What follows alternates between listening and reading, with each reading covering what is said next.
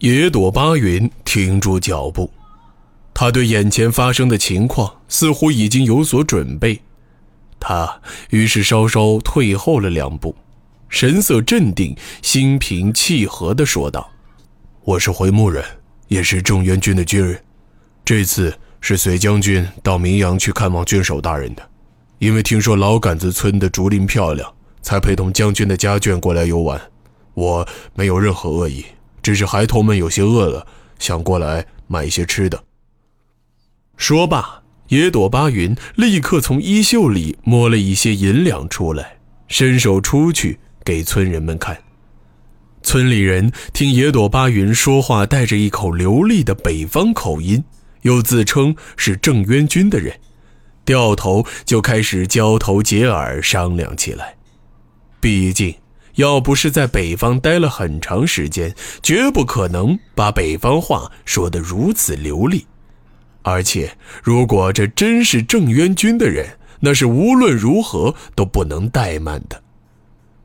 郑渊军在东北地区拥有着极高的地位，而且郑渊军也确实有不少胡族军人，甚至是军官。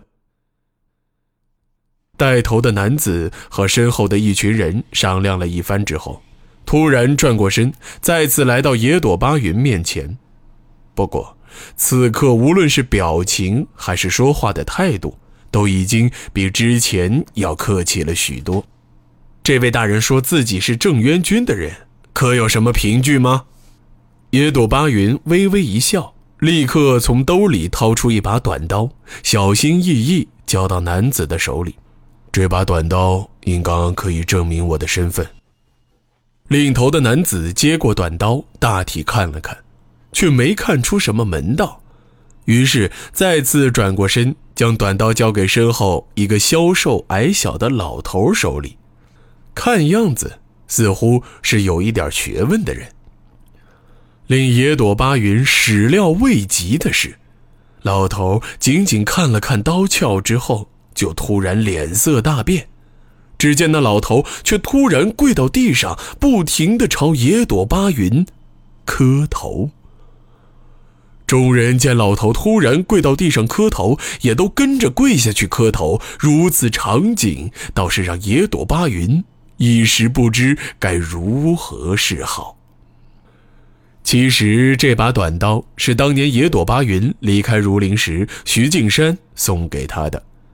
他一直随身携带，因为十分珍惜，甚至从未让刀刃沾上过血。这把短刀应当是郑渊军使用的制式兵器，每个士兵都有一把，他也曾经有过，所以野朵巴云才觉得这把刀可以证明他的身份。只是他并没有仔细研究过这把刀，因此并不觉得这把刀有什么特殊的地方。小人有眼不识泰山，请大将军宽恕啊！老头突然大声叫喊起来。老头那么一叫，其他村民也跟着叫。这时，野朵巴云也终于开始意识到，这把刀上面一定是带有徐敬山信息的铭文。我不是什么大将军，大家请不要误会，这把刀是徐将军送给我的。野朵巴云立刻辩解道：“果然是徐大将军的刀啊！”众人一阵惊叹之后，又是一阵窃窃私语。野朵巴云怕事情闹大，引起不必要的麻烦，就稍稍有些不耐烦地说道：“把刀还给我吧，我立刻离开就是。”“呃，不，不。”老头突然从地上跳了起来，小心谨慎地用双手捧着短刀交还到野朵巴云手里，微低着头，十分惭愧地说道：“这、这、这，我们还是过意不去啊！不论将军和徐将军是什么关系，将军都是郑渊军的人，因为有郑渊军的将士把守边疆，我们这些乡野村夫才有好日子过。”今日竟然把将军当成胡匪对待，实在是不不是胡。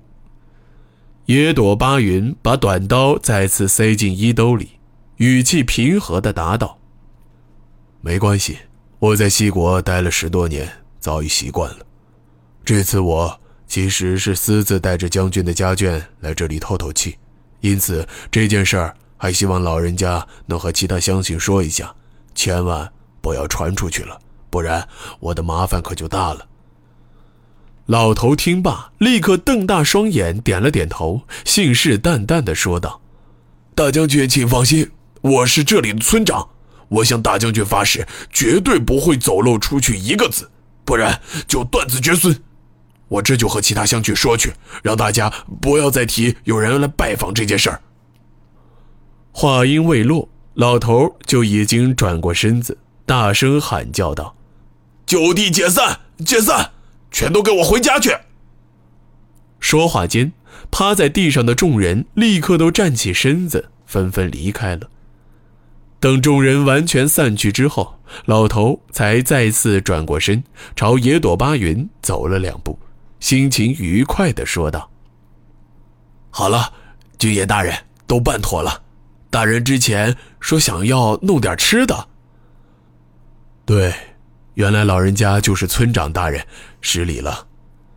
野朵巴云行了一个礼，十分和气的谢道：“之前的鲁莽，还请村长大人不要见怪。”哎，哪里的话，郑元军的大人能到我们这种小山村来拜访，真是让我们老杆子村蓬荜生辉啊！大人还有什么其他需要，请尽管吩咐。如果方便的话。我只是想弄一些吃的，我们约定夜里在城南的路口会合，然后一起回儒林去。说罢，野朵巴云回头看了一眼停在竹林边上的马车，顺着野朵巴云的目光，村长也眯起双眼远眺了一眼马车。军爷不嫌弃的话，呃，可以带车里的大人一起上我家去。贱内也正在准备晚饭，现在应该。已经差不多了。不，不用了。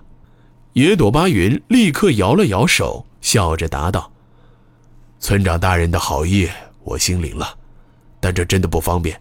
我换些吃的就走，也不耽误大伙休息。”村长稍稍思索了片刻，这才点头应道：“好，呃，那军爷随我来，我家就在不远处，我让那人给军爷准备一些吃的。”军爷只需要稍稍等一些时间就行了。